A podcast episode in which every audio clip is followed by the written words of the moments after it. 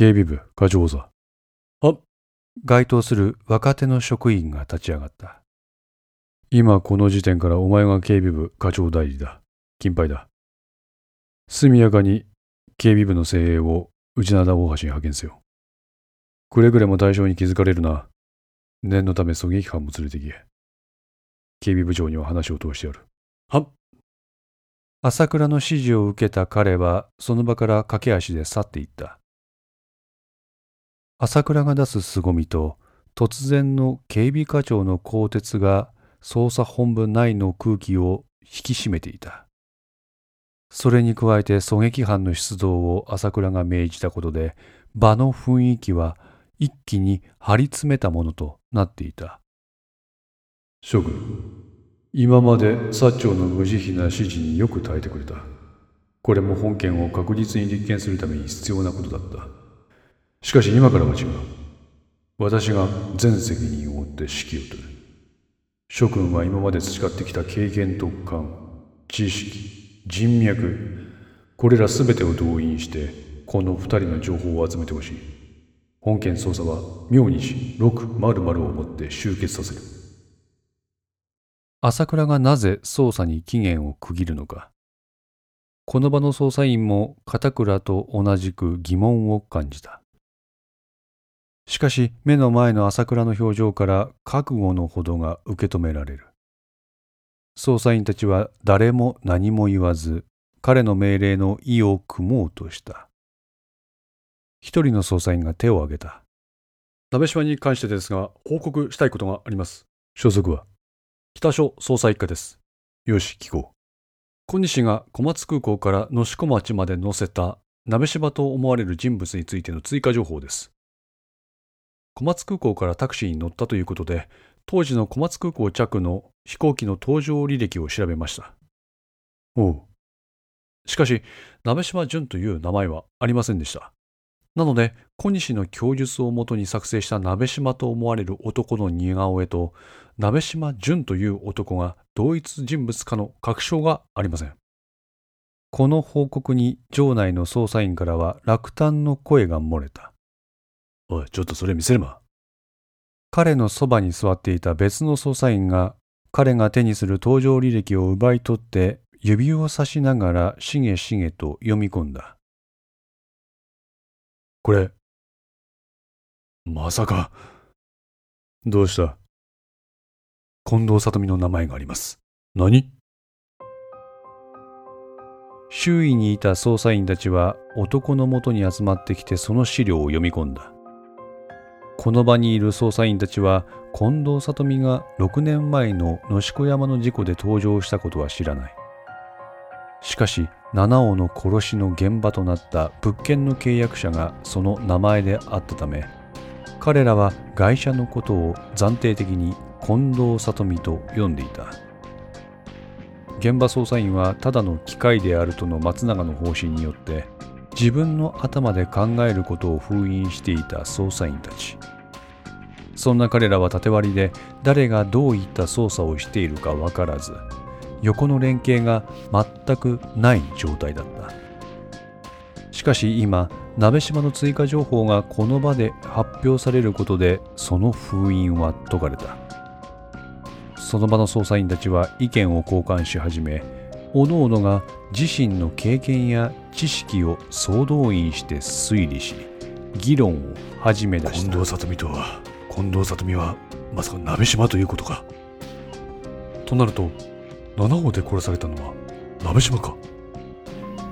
ここで朝倉の携帯が震えた松永からである今、七尾中署から連絡が入りました。近藤里美は鍋島のようです。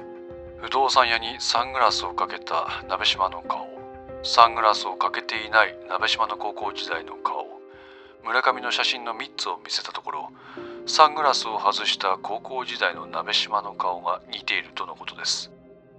そうかこちらも近藤里美が鍋島であると思われる情報が入った朝倉は今さっき判明した登場履歴に関する情報を松永に伝えたこうなると七尾の会社は鍋島である可能性が高いなはい。松永鍋島については俺らに任せろ。お前らは村上を頼む。今、警備部がそっちに向かっている。指揮はお前に任せる。了解。本部長、お耳に入れたいことが。警務部の別所が朝倉に耳打ちした。宇都宮課長は石田長官によって更迭されたようです。そうか。しかし、なんだ？長官はお咎めなしです。朝倉は目をつぶった。無念です。別所の言葉に目を開いた朝倉はにやりと笑って彼を見た。心配するな。織り込み済みだ。本部長矢継ぎ早に朝倉のもとに情報がもたらされる。なんだ？今、野志港駐在所の鈴木巡査部長から一課に連絡が入っているようです。野志港駐在所ええ、何でも第一通報者の塩島から重要なことを聞き出したとのことです。その無線、こっちにつなげるか。捜査員はうなずいた。そして通信指令室に鈴木の無線を捜査本部につなげるよう指示を出した。本部長の朝倉だ。なんだ、重要なこととは？第一通報者の塩島一郎がある男と接触していたようなんです。鈴木の声は捜査本部全体に聞こえていた。そのため、この鈴木の言葉を受け、本部内は静まり返った。ある男。村上です。何？本部内は騒がしくなった。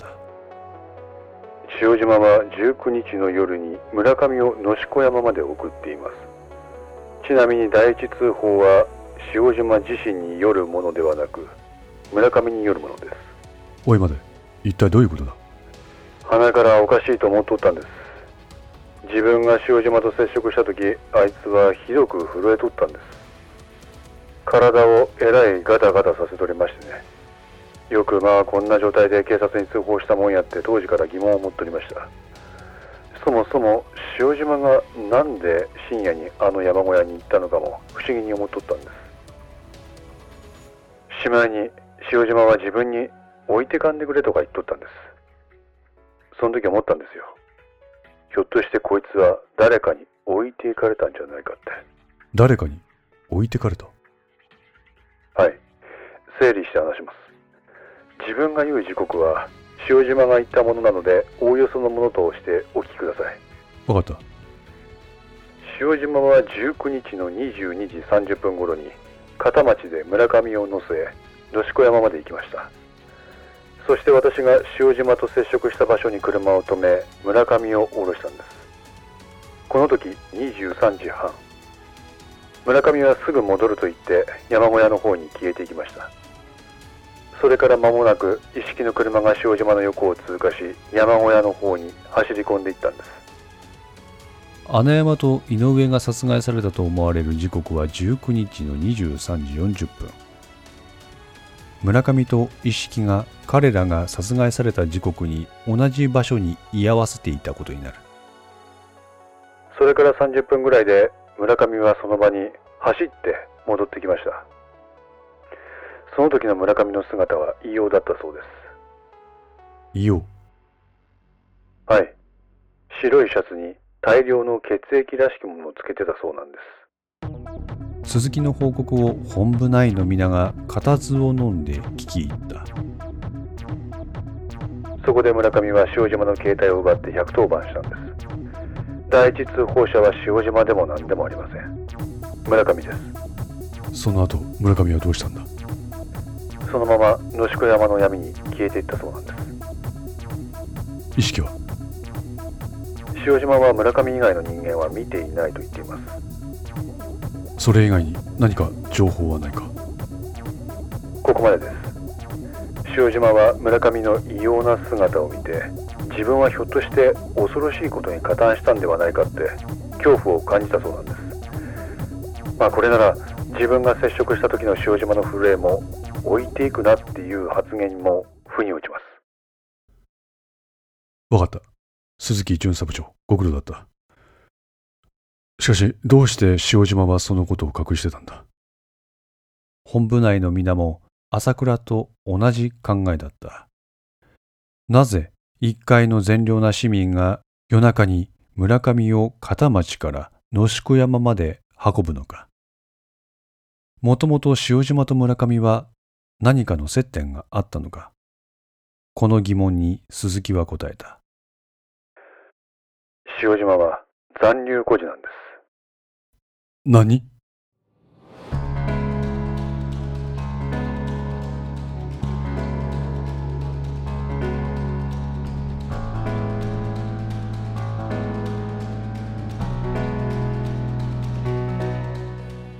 ？5の線リメイク版いかがでしたでしょうか？